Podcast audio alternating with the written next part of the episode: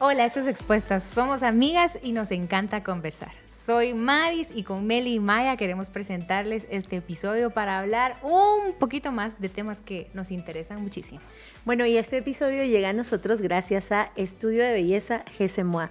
Miren, son la maravilla. Todo lo que tenga que ver con tu imagen, maquillaje, un acompañamiento en la producción, todo lo que tenga que ver con eso, síganlo en redes sociales, Estudio de Belleza GSMOA. De hecho, nos ha acompañado en todos estos podcasts, así que síganos.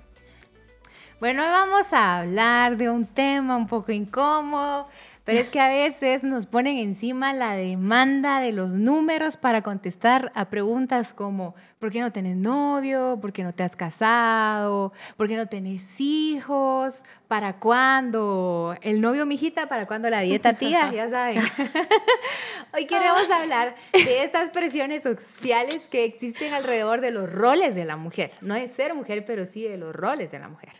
Y es como que de alguna manera la sociedad se, va volviendo como una colectividad porque se repite de generación en generación. Es como que todas tuviéramos un mismo guion, solo te toca ese papel y ese es el que tenés que hacer. Y, y, entonces ahí creo yo que nos perdemos porque reducimos la experiencia de quién es uno y se confunde con lo que hace. Entonces sí creo que a la mujer le pega mucho el tema de la edad. Hay hasta esta frase de, a una dama no se le pregunta la edad. ¿Por qué? Tengo 46. Tengo 46. Y no dije de ser dama. Soy una dama. Ajá, no. ¿Por, qué a un hombre no decimos, no, no, no, a un caballero no se le pregunta la edad? Porque hay como una implicación, ¿verdad? De, la vejez. Eh, también el tema de sí, que si tenés novio, para. No, que si no tenés novio, para cuando el novio. Que si tenés novio, para cuando la boda. Que si ya te casaste, para cuando el hijo. Ya tenés un bebé y el hermanito. Ah. Entonces como que cada quien dice, mira, esta es la historia y te está saliendo el guion. Y eso es una gran presión. Lo que tú decís de para cuándo el segundo. Ay, Dios, ya. Bueno, nos casamos con Juan Diego hace cinco años. Y, y cabal, me decía, tuvimos una conversación súper incómoda con una señora que estábamos comprometidos. Y la señora, creo que era la grabación de Andreita, no me recuerdo. La cosa es que estábamos sentados y yo ya estaba comprometida. Y la señora, casi como que, ¿por qué? ¿Cuántos años tiene? Y yo, no sé cuántos años tenía yo, ah, 23, 22. Y ya se va a casar. No, ve. Ah, y ah, miren, es que no les voy a exagerar, pero la señora, pero viajen, porque se van a casar ya. No, no se pueden casar todavía, no, no se casen. fue tan incómodo que literalmente el hijo y el esposo, literalmente el hijo le dijo, la cayó en una forma súper vulgar a su mamá. Ya, mamá. Y a ver qué dice. ¿Qué importa si se casan o no se casan? La cosa es que mm, bueno, sí, nos casamos y después ahorita, ¿verdad? El segundo hijo. ¿Y, para cuándo no sé, Sí, y acabamos con todo esto, es que cada, cada mujer, cada persona tiene eh, su propio ritmo, su propia vida, no, no tenés que encasillar a que, bueno, si ya pasaste los 30, entonces ya te dejó el tren, o que si ya, tú, ya estás casada, entonces te tenés que quedar en la casa cuidando a tus hijos o viendo que la casa esté bien. Eh, no es así, como tú decías, es, nos yo creo que más le pasa a la mujer que la encasillan en un rol. Sí, y yo creo que a veces la expectativa es cuándo vas a cumplir ese rol. Y ese para cuándo muchas veces se puede convertir en esta vocecita que en el fondo te está diciendo vas atrasada o te fuiste muy temprano, vas tarde y empiezo a comparar mis tiempos con los tiempos de otras personas. Ahora, sí vale la pena aclarar, creo yo, que hay cosas que son bien saludables eh, en un tiempo específico o más fácil o fluyen mejor. Por ejemplo, la Biblia dice que los hijos tenidos en la juventud son como flechas en manos del arquero. Creo que algo así. Sí, si no, ustedes comenten abajo. Pero lo que, quiero, lo que quiero decir es que es, es oportuno un hijo en la juventud. Tenés más energía, esto y lo otro. Quiero también que, por ejemplo, estudiar y terminar tu, voy a decir ciclo educativo básico en cierta edad, como que te dejan mejor posibilidad porque no tenés hijos, familia, bla, bla, bla. Hay cosas que sí son más oportunas en cierto tiempo, pero no significa que estén fuera de tiempo. O sea, si yo tengo hoy, eh, no sé, 50 años y a los 50 años decidí empezar a tener una vida fitness y saludable o meterme a una nueva carrera, démosle. Pero es que a veces estamos como más preocupados y más enfocados en cuándo, que el cómo, porque el cuándo puede ser siempre, pero sí tenemos que reconocer que hay cosas que son más oportunas, pero oportuno no significa equivocado en otro, en otro momento. No solo está el reloj biológico, ¿verdad? Que pesa sobre la mujer de una forma específica. Hay un reloj social, hay un reloj familiar que les agarra como que esto fuera eh, como que fuera contagio. O sea, yo me recuerdo que, que, eh, dentro de nuestro grupo de amigos, el año en que yo me casé, se casaron un montón, pero así como que era la moda. Entonces, hay que tener cuidado con eso, de verdad, todo el mundo. Ay, qué chistoso, imagínate, la moda de casarse. De veras, muchis, es que hay, hay un momentito en que todo el mundo y... Y bueno, era una cosa, yo, yo les había dicho en otros, en otros podcasts que me casé a los 20 años, pero en ese momento no era como, qué barbaridad. Bueno, ahora, yo le, yo le fallé, entre comillas, a mi propio guion, porque yo era así como que, bueno, me voy a graduar a los tantos años, entonces sigo la carrera que son cinco, me voy a especializar en dos años más. A, cuando ya esté especializada, me caso. Eh, y luego de casada voy a pasar eh, no sé cuánto tiempo de novia y entonces me caso y al tanto tiempo tengo mi primer hijo. Eh, solo cumplí la de me voy a graduar de edad media a los de edad media de, de, esta educación media a los 18. Solo eso me salió así. Pero no quiere decir que mi vida estaba mal. O sea, cuando decimos te atrasaste, ¿hacia dónde estás viendo? ¿Comparado con quién? ¿Dónde está la meta? ¿Quién le pone final o no le, no le pone final? Creo que existe esta voz que nos da como la prisa, como la prisa, y de repente nos acercamos a la otra mujer de, pero mira, y no, no vas a sacar la maestría. Pero con, la, con este lenguaje corporal, te vas a casar, pero no has sacado la maestría. Y es una cosa que uno se queda así como, no, perdón. o sea, y, y yo creo que es importante ver qué me hace preguntar, qué me hace hacer como que todo sea una prisa. ¿Y quién me dice a mí? Que las buenas historias tienen el mismo guion. Qué aburrida sería la vida si todas siguiéramos ese mismo guion. Yo no sé si es solo, o bueno, creo que es más a mujeres, porque eh, no, no, no, lo veo tanto en los hombres, ¿saben? Como que el hombre sí puede estar a sus 40 y como, ma, Sí, hasta las eh, canas. sí, es cierto. pero, pero me explico, o sea, pueden, si terminaron o no terminaron la universidad, si se casaron o no se casaron, pero cuando es el tema de, de una mujer es como más, como tú decís, esas preguntas que, ¿por qué estás preguntando? Sí.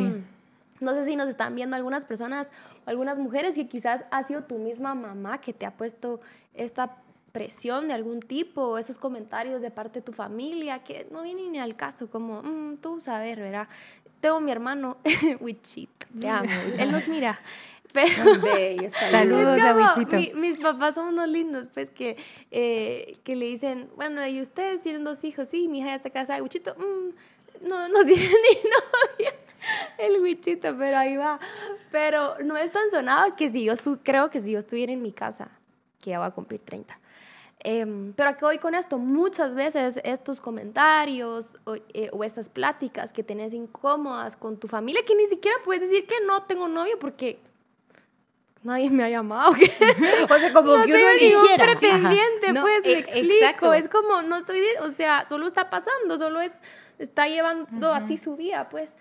Pero tal vez este tipo de comentarios han, te han herido, te han puesto en una posición de, de de correr incluso, de, de ni modo, hacerle caso al siguiente que, que, que te llame o que te, que, que te corteje, porque pues, ni modo, pues ya yo tengo más de 30, tengo que salir de mi casa. O hacer, a lo que voy es, quizás has hecho o has tomado decisiones en base a estos comentarios que, que te han puesto a correr. Eh, claro que te digo que está bien si si te quieres ir de tu casa porque ya, ya más de 30 y si sos hombre creo que te va a ayudar a que ya te responsabilices y está bien, pero, pero si sos mujer y, y, quizás han sido estos comentarios que te han herido incluso que, o de alguna forma no, me quedo entonces acá o, o para que de verdad hablen, ¿verdad? Eh, no, está, no está bien, solo, solo no tienes que encasillarte en algo, solo tiene que fluir. Fluir. ¿Saben que quisiera compartir un poco mm, de mi historia, que ustedes dos conocen, pero ¡ay, qué nervios! ¡Qué nervios, qué nervios! Este, es que estuve como mucho tiempo soltera y, y muy grande, creo yo. El tema está en que a mí no me pegaba, o sea, estuve como cinco años súper tranquila, de lo más fresh, y yo siempre le decía a la gente, ¿cuál quinceañera? O sea, ¿cuál quinceañera? De que todavía se da así el lujo de que, ay, no, él Ay, no, no, él o sea, no. ya saben. Pero entonces empiezan las preguntas eh, indirectas de la gente, que te preguntan con indirecta, ¿y no será que estás esperando a alguien que sea un gran ministro? Y yo, no, o sea, en serio, No, claro sino que que no. sos muy delicada. Ajá, ajá. Eh, y una pregunta es, ¿por qué no tenés novio? Y yo, pues, no sé, o sea, entonces yo empecé a responder cosas como de, no, no, o sea, no sé, no estoy saliendo, porque de verdad no hay respuesta para la pregunta. Ujú. Pero sí creo que uno tiene que llegar a estas respuestas de, en serio, ¿por qué tampoco sucede? ¿Por qué tampoco sucede? Y creo que en algún momento me empecé a cuestionar mal esto. Fijo soy yo, fijo soy yo. Ya en la última temporada, ustedes dos conocen como la historia, yo empecé a de, no, soy yo, yo tengo que darme más oportunidades de salir con las personas. Entonces ya era como de, ¿quieres salir con tal persona? Sí, o sea, era ya porque, entonces, ¿saben? O sea, bajo el rollo o bajo la onda de que tal vez sí tengo yo algo malo. Y ahora que veo como la idea de Dios alrededor de, de mi vida en este tema, me doy cuenta que iba bastante bien y que no, que, que, la, que la voz social o ese tipo de presión es un engaño que puede sumergirnos en ansiedad, en preocupación, en comparación. Y lo último que estamos escuchando es la opinión de Dios al respecto de un tema. Y la opinión de Dios es, es hermosa, es de verdad tan llena de, de satisfacción que dirigirnos por las expectativas de los demás seguro lo que más nos va a traer es profunda insatisfacción, que realicé tal evento, pero no es con la persona que quiero, en el momento que quiero, por las motivaciones reales. Y esto es una vida llena de frustración. Entonces cuando te preguntaron, ¿por qué no hijos? ¿Por qué no esto? ¿Por qué no lo otro? ¿Por qué no? ¿Por qué no? O sea, Es que no hay, o sea, ¿cómo vas a responder eso? ¿Cómo vas a responder? Si alguna vez lo hemos preguntado es, a ver, ponte del otro lado, ¿cómo lo respondes? Y aquí ambas tocaron algo importante, la prisa, vivir con prisa existencial. Miren, eh, la Biblia dice que el impío huye sin que nadie lo persiga. Es una sensación, es una perseguidora, es una paranoia, es un asunto de algo está pasando cuando en realidad no está pasando nada. Y cuando habla del impío es de la forma de conducirse. Y mm, cuando uno tiene prisas, uno se vuelve torpe. O sea, a la hora de, díganme si no, traten de salir de algún lugar rápidamente, uno se pone, se friquea. Entonces, lo mismo nos pasa en la vida. Eh, Dios es el Dios de los tiempos y el dueño del tiempo. Cuando le pones a tu vida perspectiva eterna y cuando de verdad descansas, no descansar de no hacer nada, sino descansar en que de verdad Dios guía tu destino, en que Él abrirá y tú estás haciendo lo que te corresponde, porque si de repente, si hay cosas que no se te dan, da una pausa y pensá, ¿será que de alguna forma yo lo saboteo? ¿Será, será que de alguna forma me resisto? ¿Será que tengo miedo, verdad? ¿Qué, ¿Qué mensaje estoy dando? Porque solo no hay forma de no comunicar. Yo siempre transmito algún mensaje, sobre todo si en tu corazón anhelás. Ha- Hay muchas mujeres que de repente me preguntan, mira, pero ¿hay algo malo en que no quiera tener pareja? No, no hay nada malo. Solo no te vayas a mentir. No por... Ajá.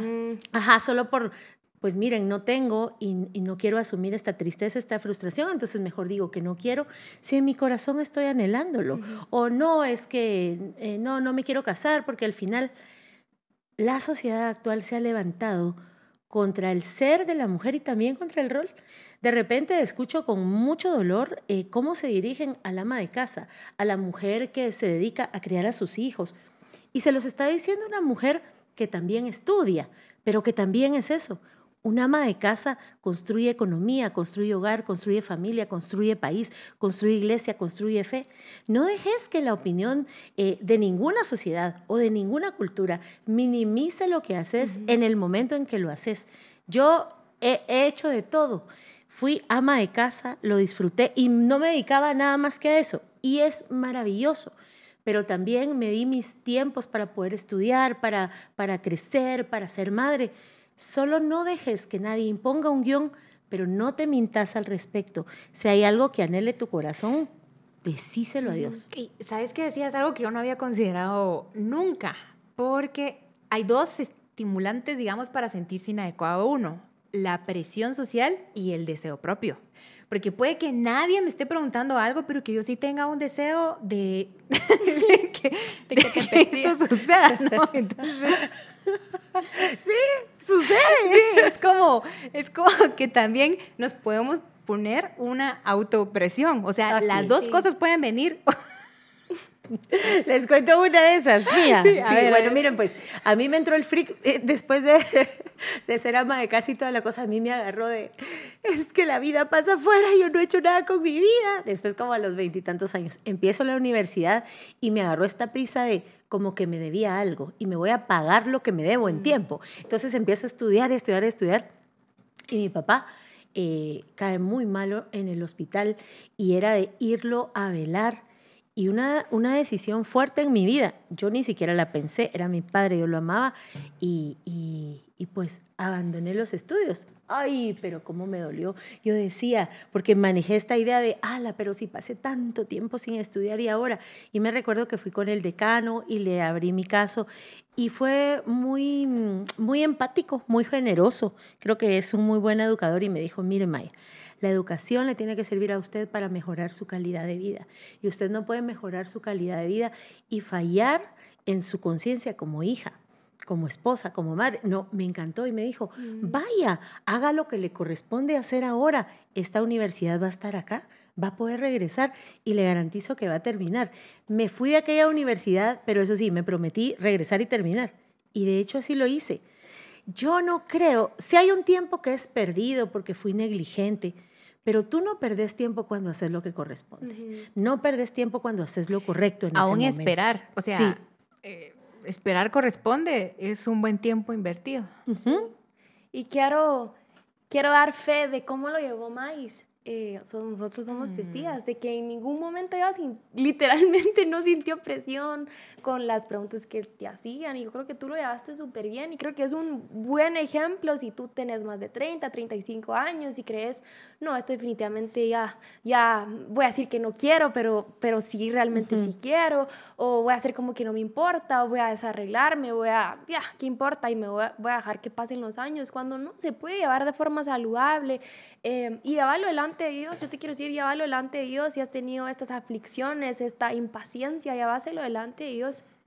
Eso por un lado y por el otro, a mí me pasó lo que tú decías. Yo me recuerdo que a las dos les conté y yo no sé qué hacer porque tengo un hijo, pero yo no me miro así como, verás, solo así en mi casa. Y, y por favor, no me, no me malinterpreten que las que han decidido eso está re bien, pero eso era lo que yo no quería y se lo dije a Juan Diego desde novios, imagínense, o sea, antes de, de casarnos, eh, de comprometidos, les dije, le dije, mire, yo tengo un ejemplo en mi casa, mi mamá ha sido súper trabajadora. Eh, y por el otro lado, Juan Diego tenía, el, Juan Diego tuvo su ejemplo de, de, de, su mamá, que por un tiempo ya estuvo en casa y las dos estaban bien. Mi mamá de un extremo de, de trabajar de literal de sol a sol, porque así era, muchísimo trabajaba, y por el otro lado tenían a 24/7 a su mamá, y yo, Dios mío, pero yo no quiero, o sea, mi mamá se esforzó muchísimo para sacarnos adelante y le agradezco muchísimo por eso. Y mi mamá me lo decía, cuando yo salía de trabajar, me decía, mi amor, ah, mira, yo pagué platos rotos porque, por no salir temprano, por, y me perdí tantos años que ahora me arrepiento, pues, porque fui muy intensa en mi trabajo. Mis abuelitos les enseñaron a trabajar, trabajar, trabajar. Y quizás ella sí hubiera querido un poquito de, de me los quiero disfrutar y ahora que ya están grandes, pues ya ahorita les digo, tienen que almorzar acá y es como, o sea, quieren salir con sus amigos, etcétera. Entonces, yo me vi en, en, esto de, yo les, decía, yo les decía a las dos, yo no sé, o sea, me siento como, no, no quiero dejar a mi bebecito en manos de alguien, pero tampoco quiero este, eh, pasar aquí con él siempre, pues eh, eh, yo quiero las dos, entonces, em, ¿cómo me dijiste las dos? No me recuerdo quién de las dos me dijo, pero me, que había un tiempo para todo. Me, me, dijeron, no sé quién de las dos otra vez, pero me, alguna de las dos me dijo esto, que, que había un tiempo, disfrutaste disfrútate este tiempo porque aquí estás. Yo ya estaba pensando en la oficina, en las cosas que yo tenía que hacer y no está como, tal vez estaba en, en brazos mi bebé, pero tal vez mi mente estaba en otra cosa. Y, y aprender de que no tenés que encerrarte porque así le tocó a tu mamá o así, o así la sociedad dice que tenés que encerrarte en esta mujer cuando no. Eh, sí, yo creo que a veces hay palabras de... Eh, sabiduría y amor cuando alguien nos pregunta algo. O sea, yo la verdad no recuerdo que mi papá me haya preguntado alguna vez de, mija, ¿por qué no tenés novio? Porque nunca, o sea, no recuerdo que mi papá o mi mamá hayan ejercido sobre mí alguna presión no saludable. Pero la única vez que mi papá habló, el tema fue alrededor de hacer un par de planes. ¿Has pensado qué vas a hacer? Y yo, mi pensamiento era, a mí no me importa casarme de 80, pero enamorada. O sea, yo lo que no quiero hacer es de que ya ahorita y, y no, o sea, pero, o sea, a mí no me importa llegar a los 80 años, pero que yo diga, estoy colgada, o sea, estoy enamorada, enamorada es la palabra, no colgada, pero... Eh, colgada, colgada. varias palabras. Sí. Y entonces... Eh, lo que quiero decir es que hay amor y respeto en las preguntas que muchas veces las personas nos hacen y creo que las podemos recibir también como con humildad, decir, lo que me pregunta lo hace en buen plan, tal, vez es su expresión de su preocupación de que es cierto estancamiento en mi vida, y puede ser que esté en cierto estancamiento, pero lo peor que podemos hacer es etiquetarnos a causa de esas preguntas o conversaciones de manera no saludable. Yo recuerdo que alguien me dijo una vez que dijeron de mí que ya estaba como en las solteronas de tal lugar. Y entonces yo pensé, bueno, pues acaso a esta persona le estoy diciendo señorona. Ajá. O sea, yo no me siento solterona. ¿Por qué la voy a hacer sentir a ella señorona? Yo no me siento señorona. Claro, que no le, no le fui a, a, reclamar a esta persona ni nada, pero obvio, no le iba a reclamar eso. Pero yo dije, yo no la veo a, ella como señorona. Pero no dejaste que te pegara. No, no, o sea, no va a permear en, en mi corazón esa, esa, esa etiqueta, solo no, no, no, conoce, no entiende mi historia, mi momento y mi contexto, no se lo tengo que explicar a todo el mundo, no tengo que dar razones a todo el mundo, pero puedo ser educada. ¿Por qué no tal cosa?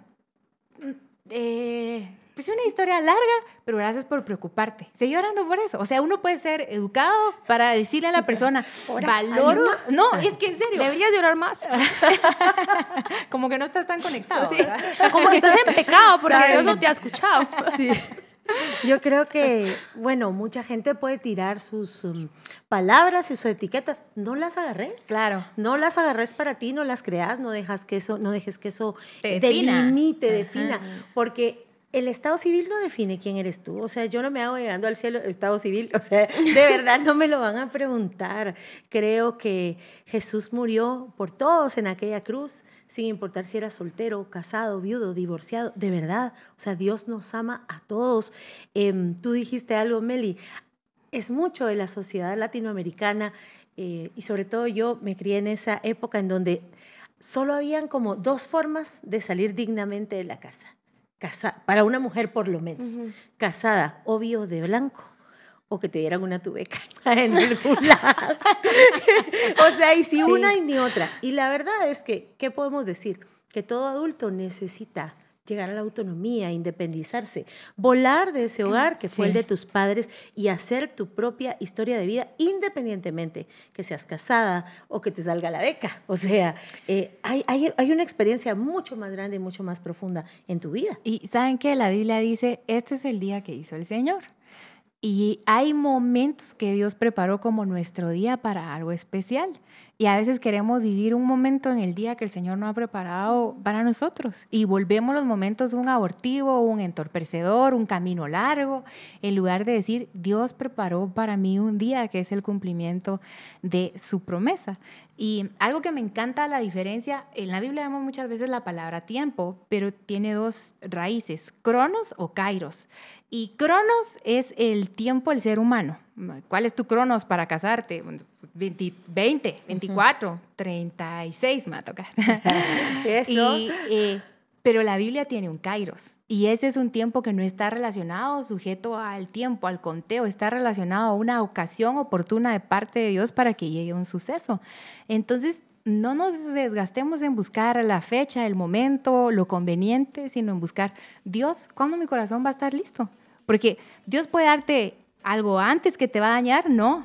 Entonces yo, creo que tenemos que esforzarnos en mi corazón se está preparando en este proceso de espera, mi corazón está trabajando en este proceso de espera, mi corazón está eh, formando carácter en este momento de espera, o sea, estoy sentada contando los días, agotada en sufrimiento, en desesperación, porque no es la experiencia que Dios quiere que vivamos. Que Dios te dé sabiduría para poder abordar estos temas, si es algún hijo, alguna hija, algún amigo. Eh, y si tú sos esa persona que te pase en este proceso y que puedas tomar buenas decisiones. Esperamos que este podcast te ayude y no olvides suscribirte, darle like, eh, compartirlo y nos vemos en el siguiente episodio.